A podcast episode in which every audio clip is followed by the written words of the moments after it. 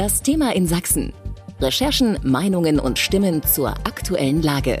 Der Podcast von sächsische.de mit Fabian Deike. Der Prozess um den Einbruch ins grüne Gewölbe in Dresden läuft seit etwas mehr als einem Jahr und man kann schon sagen, dass das Verfahren am Landgericht Dresden mindestens genauso spektakulär ist wie die Vorgeschichte der Einbruch selbst. Denn was seit Prozessbeginn im Januar 2022 alles passiert ist, war so sicher nicht vorherzusehen. Es gibt geständige Angeklagte, Juwelen, die ihren Weg nach Dresden zurückgefunden haben, einen sogenannten Deal und noch immer teilweise sehr große große Fragezeichen.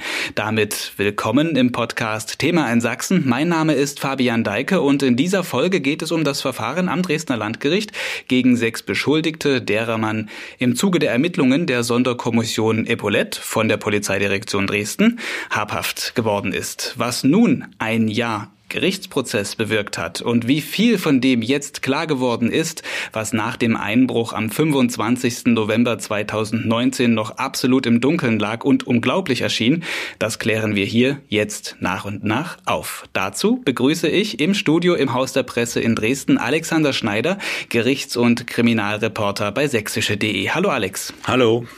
Ja, und wir haben im Vorfeld dieser Aufzeichnung hier mit verschiedenen Personen aus dem Umfeld, sage ich jetzt mal, des Prozesses gesprochen. Wir hören Gespräche mit dem Vorsitzenden Richter am Landgericht und Sprecher des Landgerichts, Andreas Ferron, dem Sprecher der Polizeidirektion Dresden, Thomas Geithner und zu einzelnen Fragen auch Kommentare von Oberstaatsanwalt Jürgen Schmidt, der Sprecher der ermittelnden Dresdner Staatsanwaltschaft ist. Zuerst, Alexander, aber blicken wir nochmal auf die gesamte Themenlage, machen einen Rundumschlag, kommen wir ins Thema rein, am besten mit einer kurzen Zusammenfassung. Der Einbruch ins grüne Gewölbe war im November 2019. Das ist eine ganze Corona-Pandemie her. Was ist seitdem passiert? Was waren die entscheidenden Momente und vielleicht auch Wendungen, die du wahrgenommen hast? Ja, das ist eine große Frage schon gleich am Anfang.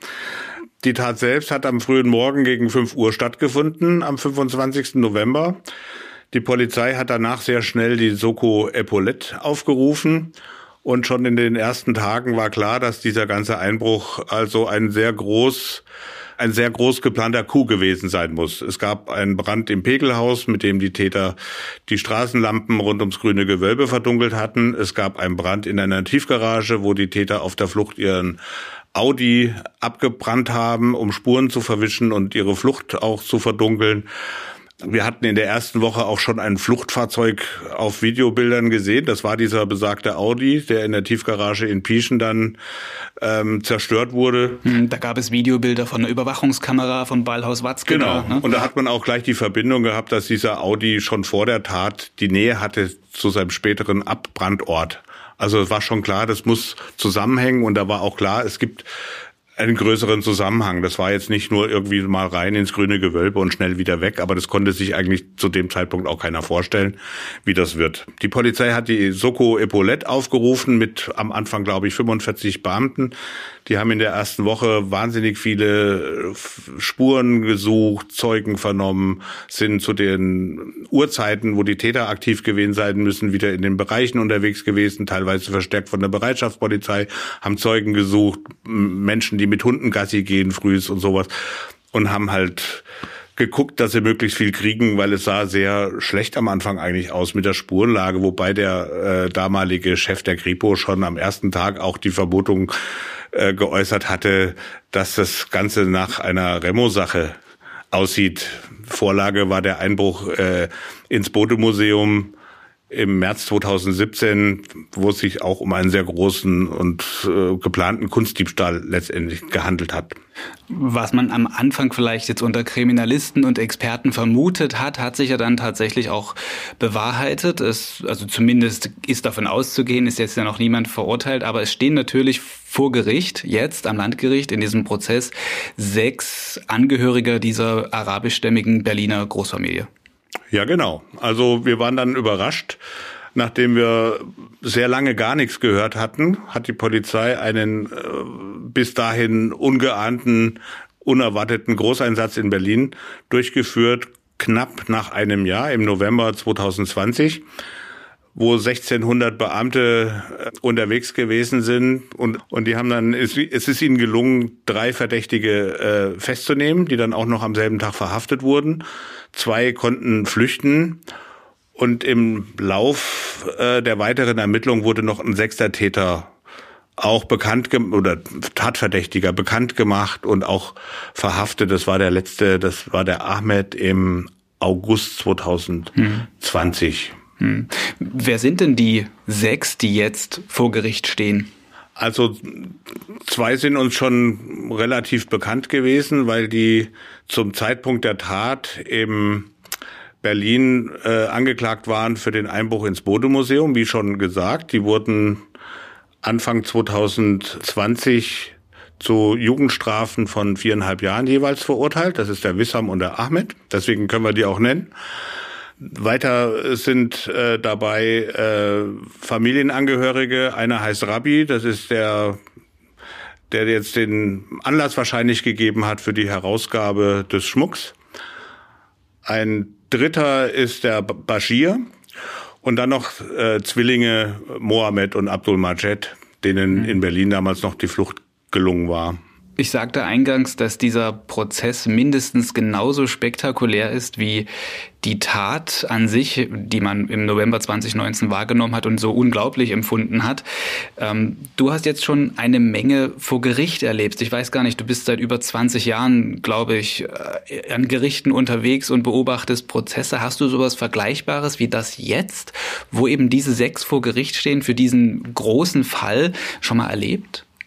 Nee, ich nicht, in Dresden auch nicht. Und ich glaube, das gilt auch für die äh, Richter und Staatsanwälte. Die hatten es in Dresden auch noch nicht mit ähm, ich sag mal das Stichwort Clankriminalität im weitesten Das ist wahrscheinlich Sinne das, was das auch so besonders jetzt macht, ne? Zu das tun und auch nicht mit einem derartigen Schaden, ja. Also mit, mit einem Kunstdiebstahl, der in die äh, Million geht, mhm. das ist für alle also Neuland. Ich meine, ich mein, der Schaden, der ist ja an sich schon das, was es besonders macht, aber auch dann diese Komponente Clankriminalität, das erlebt man ja tatsächlich in Dresden, in Sachsen nicht so häufig. Nee, überhaupt nicht. Also die Polizei hat ja auch sehr intensiv mit den Kollegen in Berlin zusammengearbeitet und dort wahrscheinlich auch sehr viel Hintergrundwissen erfahren, worauf man achten muss, was die Besonderheiten sind. Also ich nenne mal zum Beispiel den eingesetzten Hydraulikspreizer oder Hydraulikschere, Akkubetrieben. Ähm, das ist ein Tatwerkzeug, das in Dresden bis dato keine Rolle gespielt hat. Das ist ein Spezialgerät, das die Feuerwehr einsetzt, um damit Verletzte aus Autos zu bergen nach Unfällen. Die schneiden damit die, die Säulen durch von, von dem Dach zum Beispiel oder drücken Türen auf. In Dresden gab es überhaupt kein Wissen so ein Gerät einzusetzen. Und in Berlin hat man den Eindruck damals gehabt, äh, hat man gegähnt, weil für die das äh, durchaus bekannt war, auch in der Verbindung zu diesem Clan. Da wurde also Akkuscheren schon öfter eingesetzt. Mhm. Ähm, das ist halt die eine Komponente, die es besonders macht. Die andere ist natürlich der Schmuck. Und da sind wir wieder im Verfahren jetzt drin. Im Dezember gab es die Wendung, im vergangenen Jahr im Dezember, dass eben große Teile der Beute wieder aufgetaucht sind, übergeben worden sind. Das hat sich eben aus dem ähm, Verfahren heraus ergeben. Der Begriff Deal steht seitdem im Raum. Vielleicht machst du es mal greifbar. Worum geht es bei diesem Deal? Wie ist es dazu gekommen, dass Teile des Schmucks wieder zurück nach Dresden gekommen sind? Also die Staatsanwaltschaft hat offenbar schon im August äh, die Fühler ausgestreckt und sich an die Verteidiger von Rappi gewandt und mal gefragt, wie es denn aussieht mit einem etwas weiteren Geständnis und ob noch Schmuck da ist und sind aber abgeblitzt. Also es gab wohl Gespräche, aber da ist nichts passiert. Und der Prozess lief weiter. Im Oktober rechnete man eigentlich damit, dass jetzt mal langsam die Beweisaufnahme abgeschlossen werden kann. Das Gericht war durch mit seinem Zeugenprogramm. Die Verteidiger hatten noch die Möglichkeit, letzte Beweisanträge zu stellen. Da war es dann schon Anfang Dezember inzwischen, weil Corona-bedingt äh, Sitzungstage ausgefallen sind.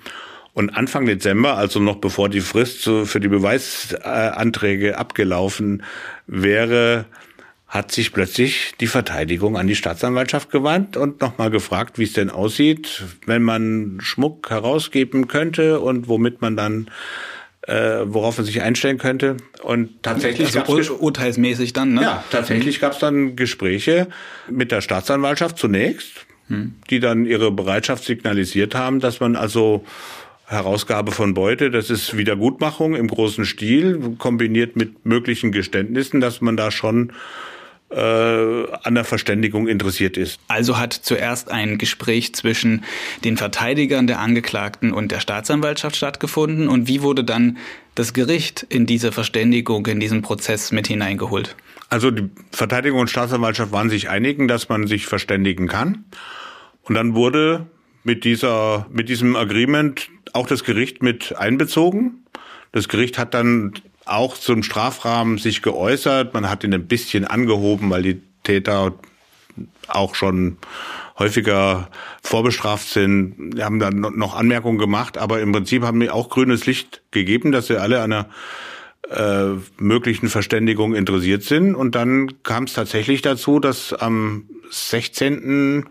Dezember abends plötzlich die Soko informiert wurde, um mal schnell nach Berlin zu fahren und äh, Schmuck äh, in den Räumen einer Anwaltskanzlei abzuholen, entgegenzunehmen. Hm, das muss man sich ja auch mal vorstellen, dass die dann da hingefahren sind. Man sucht drei Jahre lang danach und dann liegt da auf irgendeinem, wahrscheinlich irgendeinem Tisch ausgelegt da dann die, die Diamanten. Was ist denn, was ist denn tatsächlich dort dann dabei gewesen? Was ist jetzt an ähm, ja, Schmuckgegenständen zurück nach Dresden gekommen und was fehlt noch?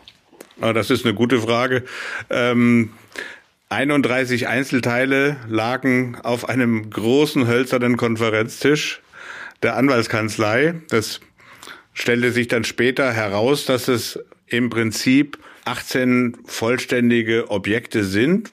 Fehlen tun noch drei wirklich wertvolle Stücke, darunter die Epaulette mit dem großen sächsischen Weißen. Mhm unter anderem und der Brustschmuck von Amalie. Ich kann die nicht wirklich einzeln wiedergeben. Das ist einfach zu viel. Aber ähm, klar war, die Einzelteile haben schon mhm. für auch Entsetzen gesorgt dass der Schmuck in einem Zustand war, mhm. äh, wie man ihn jetzt vielleicht nicht wirklich erwartet hatte. Mhm, das beschrieben auch tatsächlich dann ähm, Gesprächspartner, mit denen wir auch jetzt im Vorfeld dieser Podcast-Aufzeichnung gesprochen haben. Da war immer wieder die Rede, die Rede davon, eben, dass die Schmuckgegenstände doch in keinem wirklich guten Zustand waren.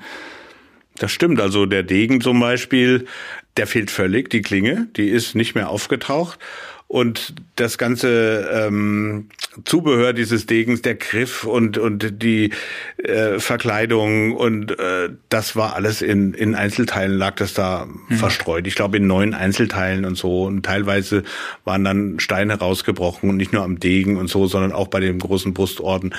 Ähm, das war schon wirklich beeindruckend, äh, die Fotos, die wir da gesehen haben, von fehlenden Steinen auch und von gerissenen Lötverbindungen und Schnallen.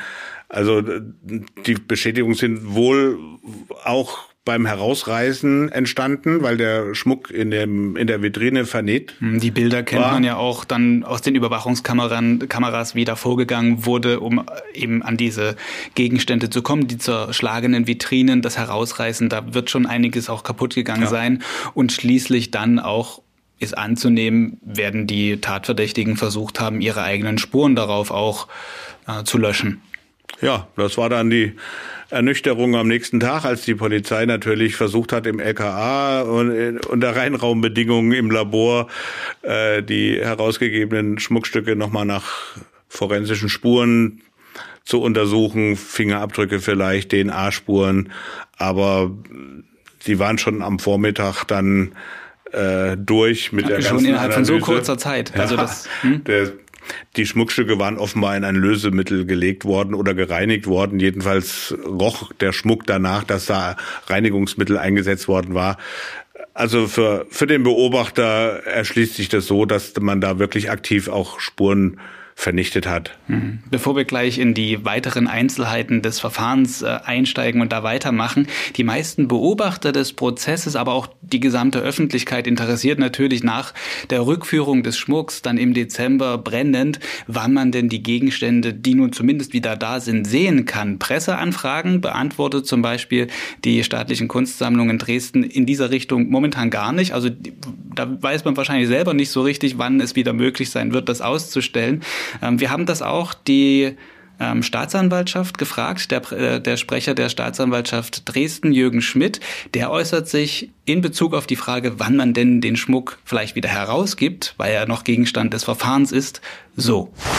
Das kann von Seiten der Staatsanwaltschaft Dresden nicht eingeschätzt werden. Die Entscheidung hierüber liegt allein in der Hand des zuständigen Landgerichts Dresden. Da sind wir jetzt auch noch nicht unbedingt weiter mit dem, was da Jürgen Schmidt gesagt hat, wobei man nachfühlen und nachsehen muss.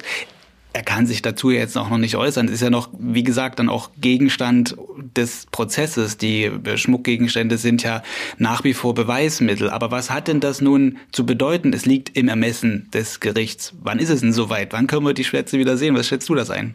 Nee, es ist wirklich eine schwierige Frage, die man jetzt wahrscheinlich noch gar nicht beantworten kann. Ähm, der Freistaat Sachsen ist ja im Dezember als sogenannter Adhäsionskläger in diesen Prozess mit eingestiegen. Das heißt, er macht Schadenersatz geltend, den er zurückfordert.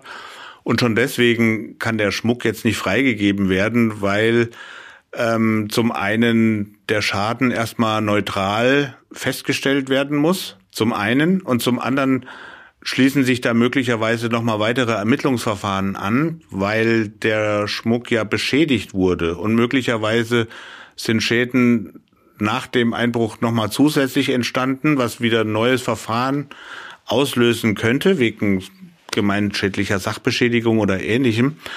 Faktisch heißt es jedoch, dass der Schmuck jetzt schön verwahrt im grünen Gewölbe liegt, in einem Tresor, aber eigentlich das Gericht äh, die Hoheit darüber hat, äh, was damit jetzt passiert, weil möglicherweise erstmal ein, wie gesagt, unabhängiger Experte oder mehrere sich den Schmuck angucken müssen, um den Schaden neutral festzustellen. Bis jetzt hatten wir ja Restauratoren vom Grünen Gewölbe, von den staatlichen Kunstsammlungen sich das alles angeguckt und auch ein Gutachten gemacht. Das ist aber natürlich nicht wirklich unabhängig. Mhm.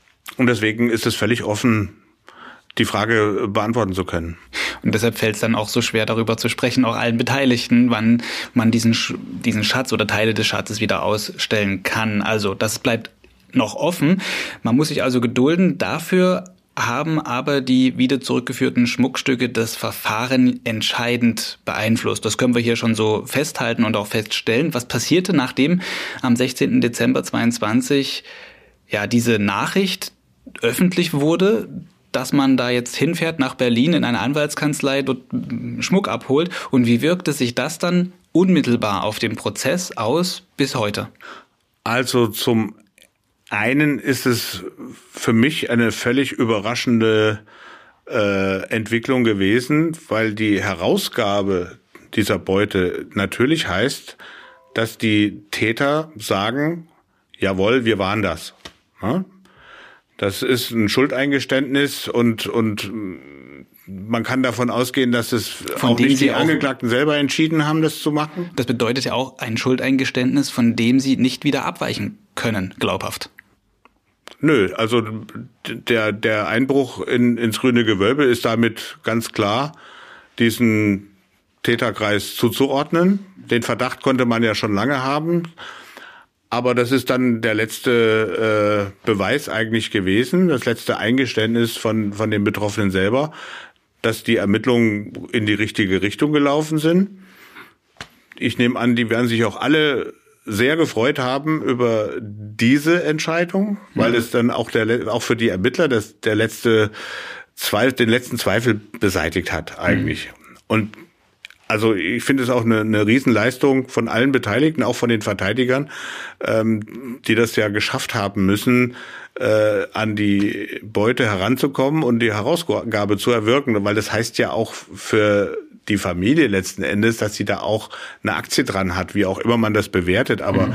der Einbruch ins grüne Gewölbe wird dann auch immer mit dieser Familie verbunden bleiben. Ne? Das ist was anderes, als wenn ich nie gestehe und trotzdem verurteilt werde. Dann kann man immer sagen, ja, wir waren es ja nicht, ist ein Fehlurteil, aber das ist ein Eingeständnis und sagt, jawohl, wir waren es und die stehen dazu und deswegen mhm. können die natürlich auch davon profitieren. Ne? Auch das macht diesen Deal und diese Verständigung, wie der Jurist sagen würde, zu etwas Besonderem, ähm, weil es halt ein Eingeständnis auch für eben die Schuld daran ist, dass dieser Einbruch stattgefunden hat. Ähm, du hast jetzt insbesondere über die Auswirkungen und das Zustandekommen dieses Deals, beziehungsweise was das auch für Folgen auf diesen Prozess jetzt hat, mit Andreas Ferron, dem Sprecher des Landgerichts, gesprochen. Und ich würde sagen, ohne lange Vorrede, dieses Gespräch, knapp zehn Minuten geht's, hören wir uns jetzt an. Sehr geehrter Herr Ferron, Sie sind langjähriger Staatsanwalt gewesen, seit einigen Jahren Richter am Landgericht und auch jetzt Sprecher des Hauses. Was macht aus Ihrer Sicht den Prozess um den Einbruch ins grüne Gewölbe so besonders? Der Prozess um das grüne Gewölbe ist schon äh, sicherlich ein spektakulärer Fall, einfach auch, weil die Öffentlichkeit das grüne Gewölbe äh, kennt und auch äh, der Wert des Schmuckes von weit über 100 Millionen Euro sorgt natürlich für Aufmerksamkeit.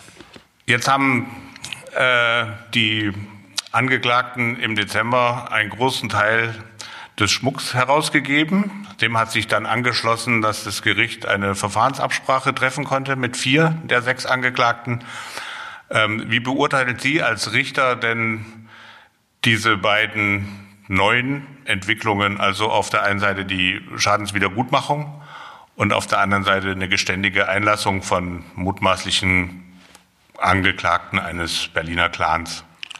Äh, die Rückgabe des Schmuckes ist zunächst als sehr erfreulich einzuschätzen, war auch äh, zu dem Zeitpunkt durchaus überraschend äh, und äh, dass sich daran eine Verständigung angeschlossen hat, lag nahe. Das war auch Grundlage der Vorgespräche, die geführt worden sind, so dass jetzt sozusagen die Angeklagten in Vorleistung getreten sind mit der Rückgabe des Schmuckes und dann im Rahmen des öffentlichen Prozesses dann auch Hintergründe, wie das im Einzelnen stattgefunden hat, bekannt gegeben wurden. Ich nehme an, die Angeklagten werden davon deutlich profitieren können, von der ähm, Herausgabe des Schmucks und von der geständigen Einlassung. Das Gericht hat sich aber ausbedungen, sehr viele Fragen an die geständigen Angeklagten noch stellen zu können. Und die Staatsanwaltschaft, das haben wir jetzt schon gesehen, hat noch viel mehr Fragen. Jetzt erleben wir gerade einen sehr aufwendigen äh, Fragen-Antwortkomplex äh, mit vielen Unterbrechungen, äh, haben Sie sowas schon mal erlebt? Sind solche Verfahren üblich oder ist es schon ungewöhnlich eigentlich? Eine Verständigung als solche ist schon seit vielen Jahren in der Strafprozessordnung aufgenommen worden und gehört durchaus zum Alltag äh, der äh, Gerichte, gerade bei großen, komplexen äh, Verfahrensgeschehen. Gleichwohl weist gerade hier die Verständigung eine Reihe Besonderheiten auf durch die verabredete Rückgabe des Schmuckes waren die Angeklagten zunächst in einer Situation, in Vorleistung treten zu müssen. Das Gericht wusste auch nicht genau, wohl auch teilweise die Verteidiger äh, nicht, in welchem Zustand der Schmuck sich befinden würde, so dass äh, die äh, Kammer äh, in der Situation war, äh, sprichwörtlich nicht die Katze im Sack kaufen zu wollen. Daher war es so, dass zunächst der Schmuck herausgegeben werden musste, um dann sozusagen konkreter werden zu können. Und diese Verständigung beruht daher anders als in vergleichbaren Prozessen auf drei Säulen. Äh, erstens die Rückgabe des Schmuckes, zweitens die Abgabe des Geständnisses und drittens, äh, dass die Angeklagten verpflichtet sind, auch Nachfragen des Gerichtes und der Staatsanwaltschaft äh, zu beantworten. Der dritte Teil Aspekt gestaltet sich jetzt eigentlich unerwartet schwierig, weil es sage ich mal, üblich ist bei Gericht, dass äh, Fragen des Gerichtes unmittelbar beantwortet werden und sich an Antworten der Angeklagten auch wieder neue Fragen anschließen. Hier war es so, dass die Verteidiger wohl doch Sorge haben, dass die Angeklagten möglicherweise Angaben machen, die auch äh, andere äh, Personen, die bis jetzt äh, nicht in den Fokus der Ermittler geraten sind, zum Gegenstand von Ermittlungen werden lassen könnten. Und daher sind die Verteidiger sehr zurückhaltend und wollen bevor die, ihre Mandanten Erklärungen abgeben, diese immer erst noch mit ihnen besprechen. Wir haben jetzt zwei Sitzungstage schon erlebt mit, ähm, ich sag mal, langatmigen Frage-Antwort-Spielchen. Das verzögert den Prozess jetzt schon ein Stück heraus. Und ähm, aus, aus der Beobachterperspektive kann man gar nicht sagen, ähm, wie lange das jetzt noch so gehen wird, äh, zumal es auch gar nicht mehr sehr viele Termine gibt. Äh, wie lange könnte sich das denn aus der Sicht des Praktikers, aus Ihrer Sicht noch hinziehen? Man muss zunächst die ursprüngliche Planung des Gerichtes äh, sehen. Äh, das Gericht hatte äh, Zeugen bis Ende Oktober 2022 äh, vorgesehen und dann den November und äh, den Dezember für die Plädoyers äh, und die Urteilsverkündung. Äh, äh, durch äh, die Rückgabe des Schmuckes sind natürlich neue Fragen aufgetaucht, insbesondere auch noch durch den Adhäsionsantrag des Freistaates sind möglicherweise Ermittlungen anzustellen zum Wert und Zustand des Schmuckes und des Reparaturaufwandes äh, und natürlich durch das äh, dann doch unerwartete Geständnis ist einfach äh, die Situation entstanden, dass weitere Verhandlungstage für die Beweisaufnahme erforderlich waren, äh, dass jetzt das sogenannte Frage-Antwort-Spiel sich recht zäh gestaltet, war auch nicht unmittelbar abzusehen, so dass jetzt die noch nachträglich vereinbarten äh, Termine für Februar äh, nicht mehr ausreichen. Das Gericht hat bereits weitere Termine für März festgelegt und abhängig davon, wie sich die Befragung der weiteren drei Angeklagten gestaltet, ist durchaus wahrscheinlich, dass auch noch Termine für April äh, zu bestimmen sind. Es ist also noch sehr offen, ob wir äh, noch im, Winter oder schon im Frühjahr vielleicht mit einem Urteil rechnen können. Ist es denn theoretisch denkbar, dass der Deal ähm, platzt? Also man hat ja den Eindruck, dass eigentlich alle schon Interesse haben an der Verständigung. Äh, wie sehen Sie das? Ich hatte bereits erwähnt, äh, dass ich äh, den Deal, wir Juristen sprechen lieber von Verständigung, äh, auf drei Säulen äh, basiert. Zwei äh, Säulen, äh, die Rückgabe des Schmuckes und das Geständnis stehen fest, aber die Einlösung der dritten Säule ist halt noch offen. Äh, und äh, wenn äh, einer der weiteren drei Angeklagten zum Beispiel vollständig die Aussage verweigern würde, also Fragen des Gerichtes und der Staatsanwaltschaft nicht beantworten würde, wäre halt die dritte Säule weggefallen und in diesem Fall wäre das Gericht dann auch nicht mehr an die Verständigung hinsichtlich dieses Angeklagten gebunden. Dann vielleicht noch eine Frage zu dem Aufwand dieses Prozesses. Das sind sechs Angeklagte mit mehr als zwölf Verteidigern, ich glaube 14. Die Zeit ist ziemlich vorgerückt und für die Anwälte ist es jetzt sehr kurzfristig auch neue Termine zu finden. Ähm, das ist sicherlich auch eine besondere Herausforderung für die Kammer. Wie kann man das sich vorstellen als äh, Zuschauer, Beobachter? Äh, die äh, Vereinbarung zusätzlicher Termine weist sowohl auf Seiten des Gerichtes als auch auf Seiten der Verteidiger äh, große Terminschwierigkeiten auf. Äh, die äh, Verteidiger gingen wohl auch davon aus, ab äh, Januar äh, wieder verstärkt äh, für andere Prozesse zur Verfügung stehen zu können. Und jetzt müssen irgendwie Termine zwischendrin gefunden werden. Im Übrigen ist es so, dass auch das Gericht bereits weitere neue Verhandlungen in anderen Sachen terminiert hat und auch das Gericht insoweit Terminschwierigkeiten hat. Herr Baron, vielen Dank für das Gespräch. Sehr gerne. Das war Andreas Ferron, Sprecher und Vorsitzender Richter des Landgerichts Dresden. Alex, Herr Ferron sprach hier in diesem Gespräch über drei Säulen einer Verständigung, also dieses Deals, der da gemacht wurde. Die erste Säule ist, dass der Schmuck zurückkommt. Kann man Haken dran machen, zumindest Teil davon. Die zweite Säule, das sind die Geständnisse, können wir auch einen Haken dran machen. Und die dritte Säule sind nun die Nachfragen, die das Gericht hat. Und da hakt es der Beobachtung von Prozessbeobachterinnen nach doch momentan, auch deiner Beobachtung nach, wenn man ähm, von dir Berichte aus den letzten Wochen zu dem Prozess eben liest. Äh, glaubst du, dass dieser Deal nochmal irgendwie in Gefahr ist, weil es eben bei diesen Nachfragen des Gerichts hakt? Ja, das ist wirklich eine gute Frage. Wir rätseln alle, ähm, wie das jetzt weitergeht und wie lange es noch dauern wird. Ähm, das Gericht hat bei Eingehen der Verständigung schon Wert darauf gelegt, dass die ähm, vier Angeklagten, mit dem dieser Deal eingegangen wurde, auch Nachfragen zu dem ganzen Tatgeschehen beantworten und zu ihren Geständnissen. Das Gericht muss natürlich die Glaubwürdigkeit und Glaubhaftigkeit der Aussagen überprüfen können. Gibt es denn daran Zweifel an den Geständnissen? Das ist ja nun immerhin die zweite Säule.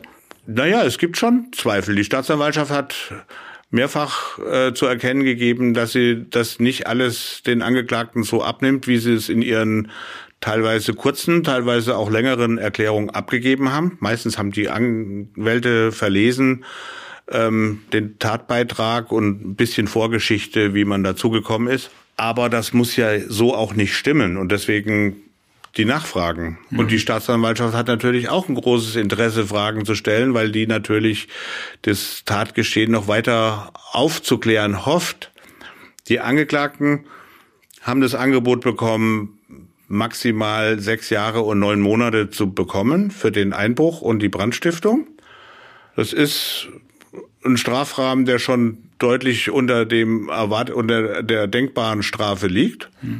Aber da wird halt bewertet, die geständig, bitte? Was wäre eine denkbare Strafe? Also, wenn du sagst, dass du betonst? Na, denkbar ist schon eine Strafe, die an die zehn Jahre rangeht, denke hm. ich mal. Also, Angeklagte, die einschlägig vorbestraft sind, die so ein großes Ding abziehen, die eine Brandstiftung legen, eine besonders schwere Brandstiftung, weil Menschen gefährdet wurden durch die äh, Aktion mit dem Audi in der Tiefgarage, hat ja alleine schon eine Mindeststrafe von fünf Jahren. Hm. Und dann kommt der Einbruch noch mit dazu. Da kann man also schon ohne viel Fantasie zu gebrauchen an eine, an eine Strafe von neun oder zehn Jahren denken. Ich glaube mehr auch eher nicht. Wir sind nicht im Bereich eines Kapitaldelikts.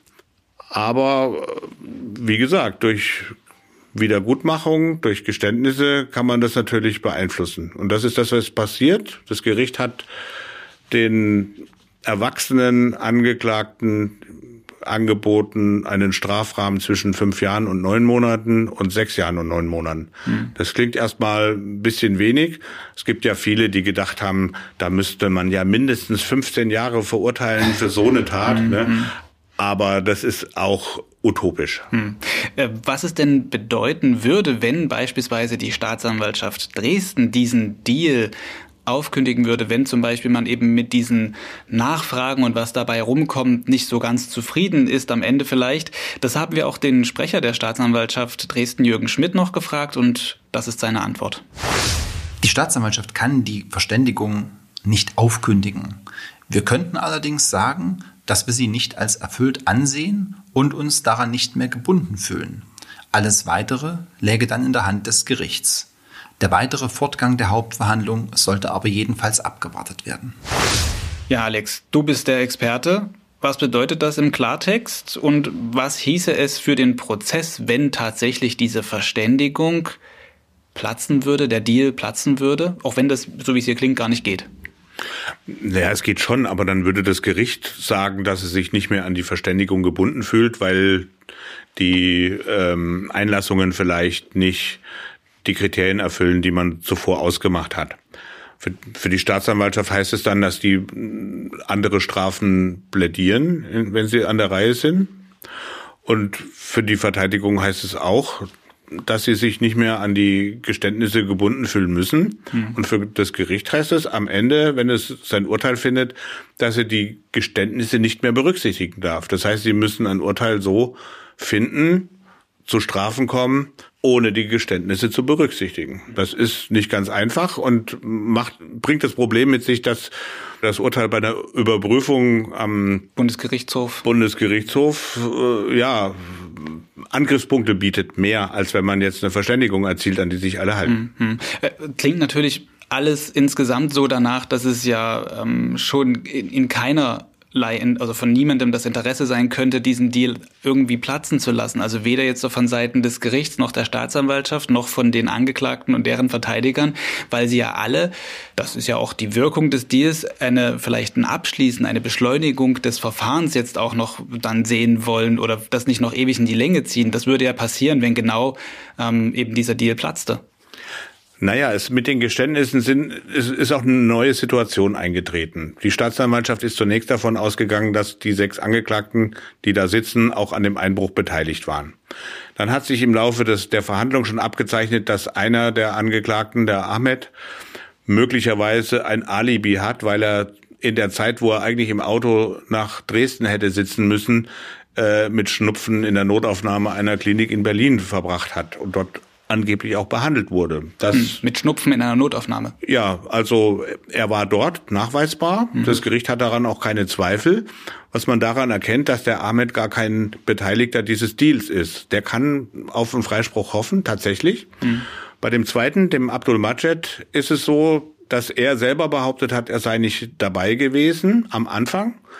Und in, in seiner Einlassung, die jetzt auch im Zusammenhang mit den Geständnissen kam, hat er gesagt, äh, er konnte an dem Deal nicht mitmachen, weil er tatsächlich nicht beteiligt war an dem Einbruch, aber er habe Beihilfe geleistet, indem er Tatmittel besorgt hat, unter anderem die Äxte und von daher auch wusste, was geplant war, aber er sei nicht mit in Dresden gewesen. Das heißt also, möglicherweise muss die Staatsanwaltschaft noch zwei Einbrecher suchen, weil die Angeklagten in ihren Geständnissen auch gesagt haben, dass man zu sechs in Dresden war.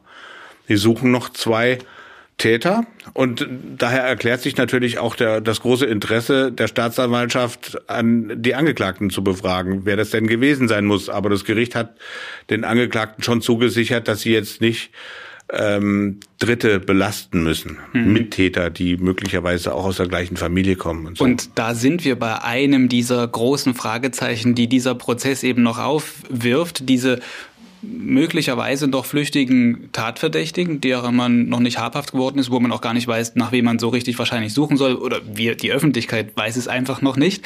Und auch offen ist ja nach wie vor, kommen wir noch mal auf den Schmuck schnell zu sprechen, wo der Rest des Schmucks ist. Kann es da auch irgendeine Verbindung geben, dass der Schmuck eben noch nicht vollständig rausgegeben wurde, weil man weiß, da sind noch zwei unterwegs, für die man das dann auch noch mal einsetzen könnte? Das ist meine Spekulation, gebe ich offen zu. Mhm.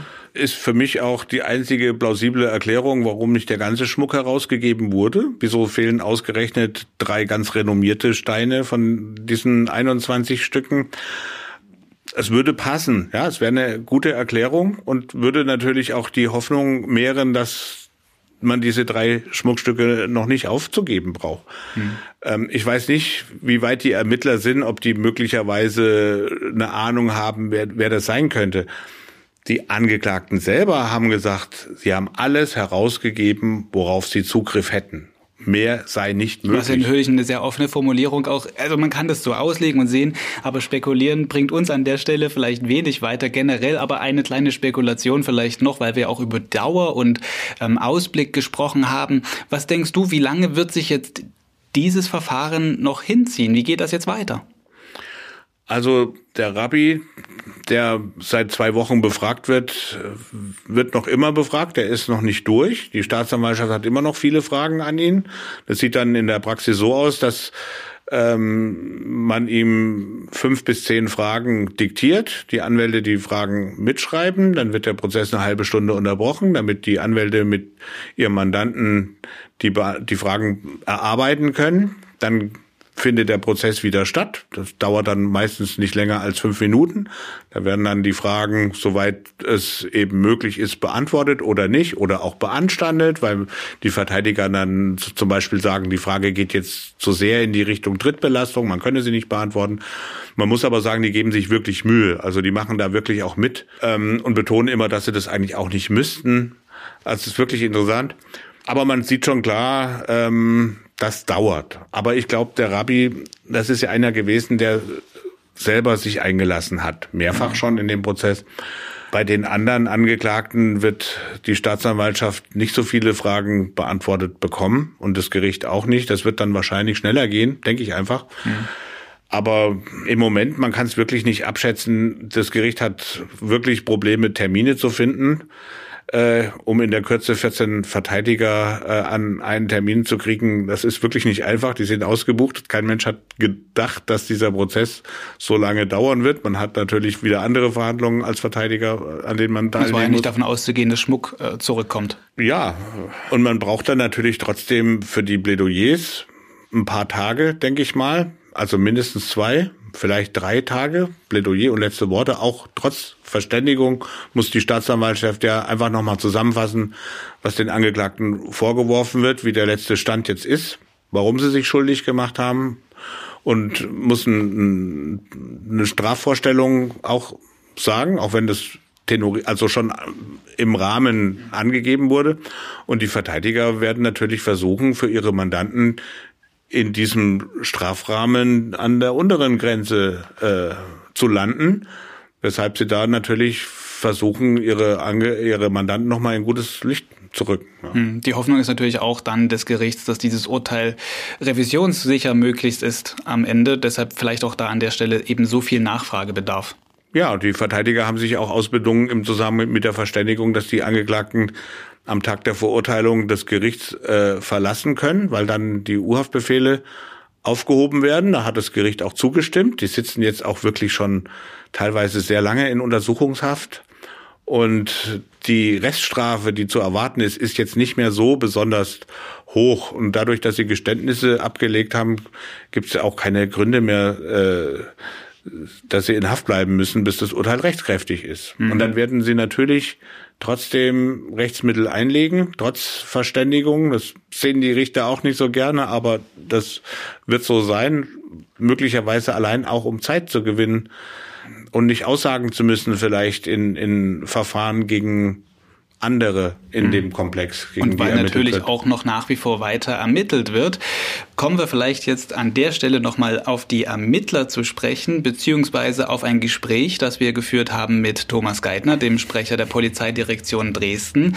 Die Polizeidirektion Dresden, eingangs erwähnt, ist auch die Polizeidirektion, die die Sonderkommission Epaulette gestellt, geleitet, geführt hat, die eben dann dazu ähm, führte oder die Ermittlungen ähm, ja, durchgeführt hat, die zum Ergreifen der Tatverdächtigen, aber auch dann letztlich zu dem Erfolg geführt hat, dass eben der Schmuck irgendwann zurückkommt. Das Gespräch mit Thomas Geithner hören wir jetzt. Ja, ein Ortswechsel. Jetzt befinden wir uns an der Schießgasse bei der Polizeidirektion Dresden. Neben mir sitzt Thomas Geithner, Sprecher der Polizeidirektion. Ich grüße Sie. Hallo, Herr Deike. Der Schmuck ist zurück in Dresden, zumindest Teile davon. Wie war die Stimmung im Dezember? Ende Dezember ist es passiert bei Ihnen in der Polizei, bei der Soko, als klar war, jetzt sind Schmuckteile zurückzuerlangen oder zurückzuholen. Ich glaube, da geht es unseren Polizisten nicht viel anders wie den Menschen äh, im Allgemeinen. Wir waren natürlich auch erstmal aufgeregt. Ähm, wenn wir vielleicht nochmal die Zeit ein bisschen zurückdrehen, als wir die Sonderkommission gegründet hatte, hatte sie im Wesentlichen zwei Aufgaben. Das ist zum einen natürlich äh, die Täter zu ermitteln, zur Verantwortung zu ziehen. Und die zweite Aufgabe war natürlich im besten Fall eben das Diebesgut zurückzuerlangen oder zumindest Hinweise äh, zu bekommen, was aus dem geworden ist. Bei der ersten Aufgabe sind wir ja schnell vorangekommen, relativ mit Festnahmen, die Täter ermittelt, äh, bis hin zu diesem Prozess. Und diese zweite Aufgabe, da sah es ja wirklich lange Zeit schlecht aus. Also es gab eigentlich äh, keine richtige heiße Spur. Ich will nicht sagen, dass wir das Glauben schon verloren hatten, äh, dass wir wenig Hoffnung hatten. Aber natürlich kam die Entwicklung jetzt im Dezember sehr überraschend für uns. Äh, Überraschung im Sinne von freudige Überraschung. Ähm, erwischt dann allerdings, ehrlich gesagt, ziemlich schnell ein bisschen Ernüchterung, äh, was jetzt den Zustand des Schmuckes angeht und wie viel das jetzt ist. Ähm, aber natürlich, dass wir jetzt auch an dieser Aufgabe erstmal einen dicken Haken machen konnten, war ein sehr schönes Gefühl und so, dass man quasi jetzt bin jetzt zwar kein Ermittler, aber als Ermittler sicherlich ähm, eigentlich die Aufgabe abgeräumt hat sozusagen. Dass der Schmuck zurückkommt, ist natürlich aus dem Prozess heraus entstanden. Da gab es diese, diesen Deal. Ähm, wenn Sie jetzt so als Polizist auf so einen Prozess gucken, der geht jetzt auch ein Jahr schon dieser Prozess. Wie beobachten Sie das so aus dieser äh, Polizisten-Ermittlerperspektive? Ach, da äh, bin ich eigentlich ganz äh, nüchtern unterwegs. Ähm, ich finde es einfach großartig, wie dieser Fall für uns als Polizei gelaufen ist. Ähm, also wenn ich meine eigenen Gefühle jetzt beschreiben würde, dann ist es vielleicht eine Mischung aus äh, Genugtuung, aber auch sehr viel Stolz, äh, was wir geschafft haben. Denn die Ausgangssituation war jetzt äh, so einfach nicht. Ähm, es gab auch ganz schön Druck, der da auf uns lastete, diese spektakuläre Tat äh, aufzuklären. Und ich meine, was wurde am Anfang nie alles geschrieben, wie raffiniert die gewesen sind und äh, Masterbrain im Hintergrund und was für ein Plan alles. Und wenn wir jetzt mal nüchtern nach drei Jahren gucken, was davon übrig ist, dann sind die doch ziemlich entzaubert worden, würde ich mal sagen. Ja, wir haben Geständnisse, wir haben festgenommene Täter, wir haben die Beute zum Großteil gerückt, die die selber rausgegeben haben. Ich interpretiere das auch mal aus dem Druck heraus. Also auch Tatwerkzeuge? Dass die Beweisführung ja so schlecht nie sein kann. Ähm, also von daher denke ich, äh, ist da von diesem Mythos äh, Staat im Staat und äh, tanzen alle auf die Nasen rum und sind nie angreifbar nicht mehr viel übrig geblieben. Und das finde ich schon eine tolle Leistung, die wir hier verbracht haben, als Soko im Speziellen sicherlich, aber als Polizei Sachsen oder als Polizeidirektion Dresden natürlich im Allgemeinen. Das Entzaubern ist die Aufgabe der Polizei, der Ermittelnden gewesen. Die Sonderkommission, wie groß war die bei ähm, Entstehung, bei Gründung und in ihren Hochzeiten und wie viele Beamte ermitteln denn jetzt noch weiter? Es ist ja noch nicht abgeschlossen. Ja, es ist noch nicht äh, abgeschlossen und wie schnell das gehen kann, hat nun gerade der Dezember gezeigt, dass man die Kollegen braucht, sei es äh, bei der Herausgabe der Schmuckgegenstände, aber auch bei den Tauchgängen, wo quasi von jetzt auf gleich die Entscheidung auch kommt, äh, von der Staatsanwaltschaft als Ermittlungsführer äh, loszulegen, nach Berlin zu fahren oder wohin auch immer und dann eben diese Einsätze durchzuführen. Ist natürlich von Umfang nicht vergleichbar mit der Hochphase, mit dem ersten Jahr. Da waren wir 40 Kollegen, die wir hier zusammengezogen hatten. Das hat natürlich jetzt abgeschmolzen. Wir brauchen eben trotzdem noch so eine kleine Komponente. Wir reden so im Durchschnitt von einem Stamm jetzt von zehn äh, Ermittlern, die wir dabei haben. Die können wir aber bei Bedarf auch schnell wieder ein bisschen aufstocken, wenn wir eben so eine besondere Situation haben. Aber die braucht man eben jetzt unabhängig von diesen spektakulären äh, Entwicklungen in diesem Fall gibt es einfach in dem Verfahren immer wieder auch Anträge, da müssen Sachen nochmal überprüft werden. Jetzt sind vielleicht die Geständnisse, die hier kommen, müssen auch nochmal überprüft werden. Und da geben sich möglicherweise immer nochmal Ermittlungsaufträge, die, wenn es eben nicht sowieso schon in der Akte steht, dem nachgegangen werden muss. Und das muss eben alles zügig gehen. Und da macht es jetzt keinen Sinn, jemand einzusetzen, der sich quasi erst einlesen müsste. Das macht natürlich sinnvollerweise ein Kollege, der sowieso schon in diesen Ermittlungen drin steckt. Dann geht das auch alles zügiger zügig gehen musste es, als die Taucher, Sie sprachen die gerade an, auch dann ins Wasser gegangen sind, einen Tag nachdem auch über Tatwerkzeuge bei Gericht gesprochen wurde. Da musste es dann doch schon schnell gehen. Ja, da muss es schnell gehen, weil äh, was in der Verhandlung gesagt wird, ja im Grunde öffentlich ist. Äh, deswegen war dieser Ort äh, auch schnell zu sichern, damit eben niemand anderes äh, vielleicht dieses, äh, dieses Werkzeug wieder mitnehmen kann. Es war natürlich insofern ein bisschen ja, ungünstig, was nun gerade Weihnachten war und da auch niemand Rücksicht nehmen konnte auf diese Feiertage. Ähm, ja, nützt nichts, das ist aber unser Beruf als Polizei und ich glaube, das ist auch so eine Besonderheit von einer Behörde, dass wir ad hoc wirklich in der Lage sind, sei es eben bei Fliegerbombenfunden oder bei anderen Sachen, wo wir einfach den Hebel umlegen können und sehr schnell handlungsfähig sind. Das ist natürlich auch ein Fall, der viel sich dann in Berlin abgespielt hat. Auch die Razzia ähm, vor drei Jahren ähm, war ja auch in Berlin. Ähm, wie läuft die Zusammenarbeit vielleicht jetzt zwischen den Dresdner Kollegen und den Kollegen hier vor Ort bei der Sonderkommission mit denen in Berlin? Naja, wir äh, sind natürlich gerade in der Anfangsphase auch auf viele Hinweise angewiesen oder auch auf einem Austausch. Gerade mit dieser klaren Kriminalität hatten wir ja jetzt weniger zu tun oder weniger Erfahrung. Aber dann ist eben so ein Merkmal von dieser klaren Kriminalität, dass äh, tatsächlich dort auch sehr sensibles Vorgehen angesagt ist. Das heißt, im Grunde hat bei uns dann tatsächlich die Geheimhaltung von Einsatzmaßnahmen einen sehr hohen Stellenwert. Deswegen haben wir die auch selber eben gemacht. Man hätte ja auch sagen können, ähm, die Berliner, wo die wohnen, sollen das einfach durchführen. Wir haben das mit ziemlichem Aufwand eben selber gemacht. Das ist äh, überhaupt gar kein Misstrauen, aber klar ist, wenn tausend Polizisten an so einem Einsatz beteiligt sind und je mehr davon wissen, umso eher ist einfach das Risiko, dass da irgendwas abgeht. Und vor dem Hintergrund waren wir einfach für Risiken nicht bereit, ähm, so dass wir vieles wirklich in Eigenregie äh, unter unserer Federführung auch tatsächlich selber dann äh, außerhalb von Sachsen durchgeführt haben. Jetzt muss ich meine eigene Falschinformation gerade einholen. Die Razzia war natürlich vor etwas mehr als zwei Jahren. Das war im November 2020. Und wir haben in einem anderen Podcast vor, ich glaube, zwei Jahren auch schon mal darüber gesprochen. Sie waren bei dieser Razzia vor Ort in Berlin mit dabei, als es äh, zur Verhaftung oder zur Festnahme von ähm, Tatverdächtigen kam.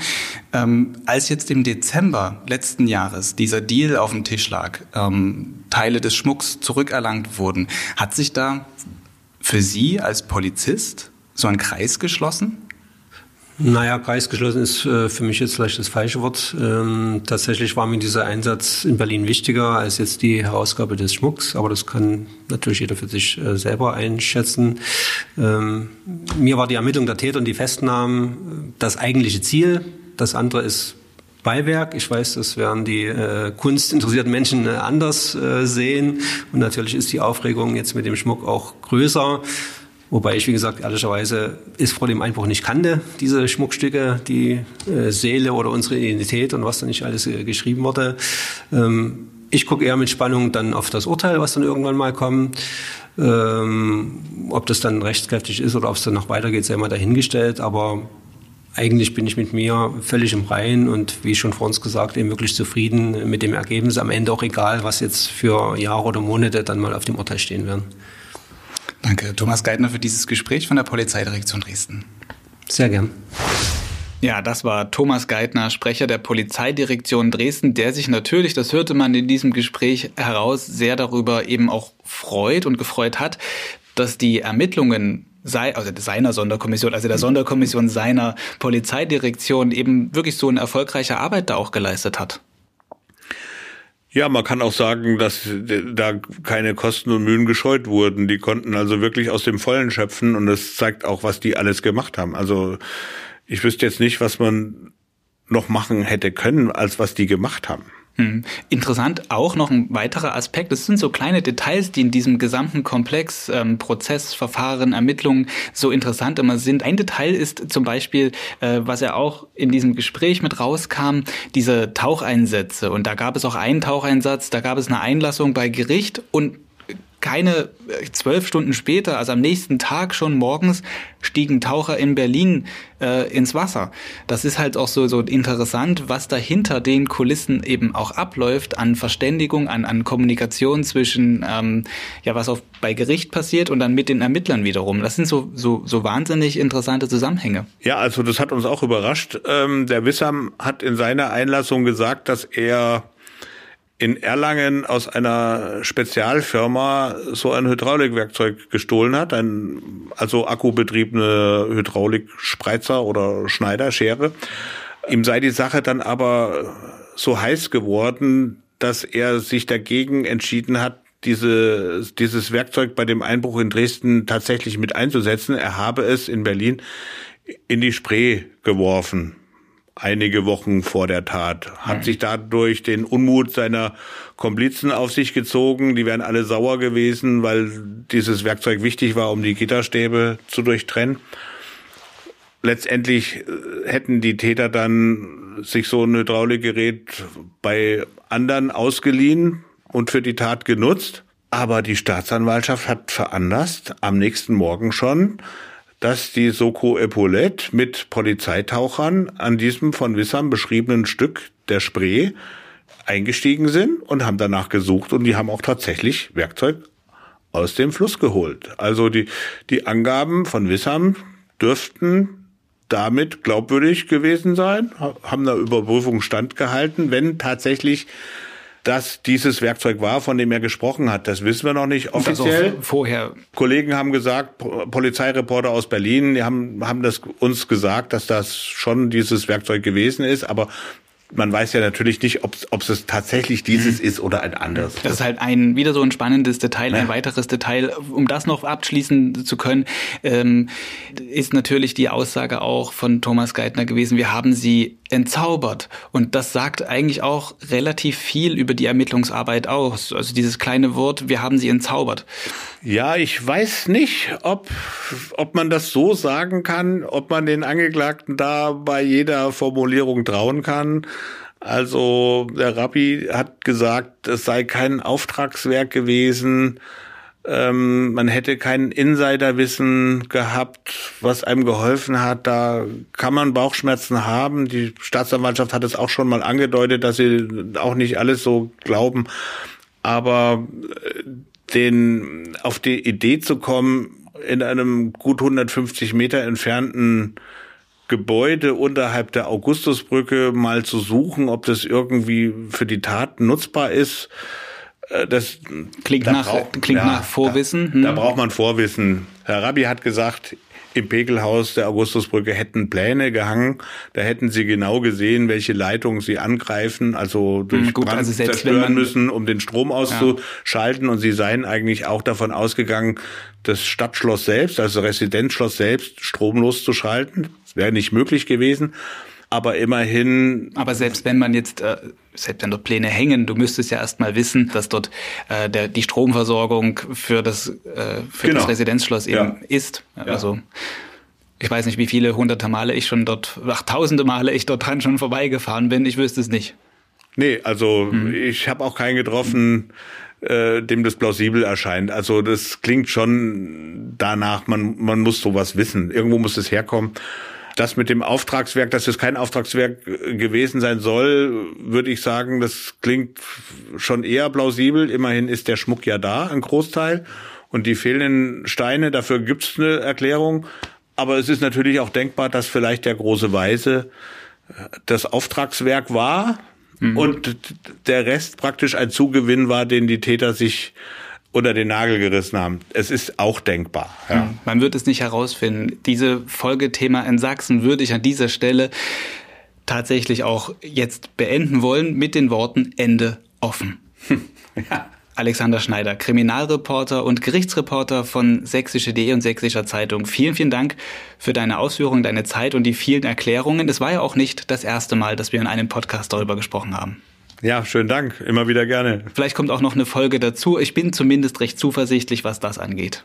Ich freue mich.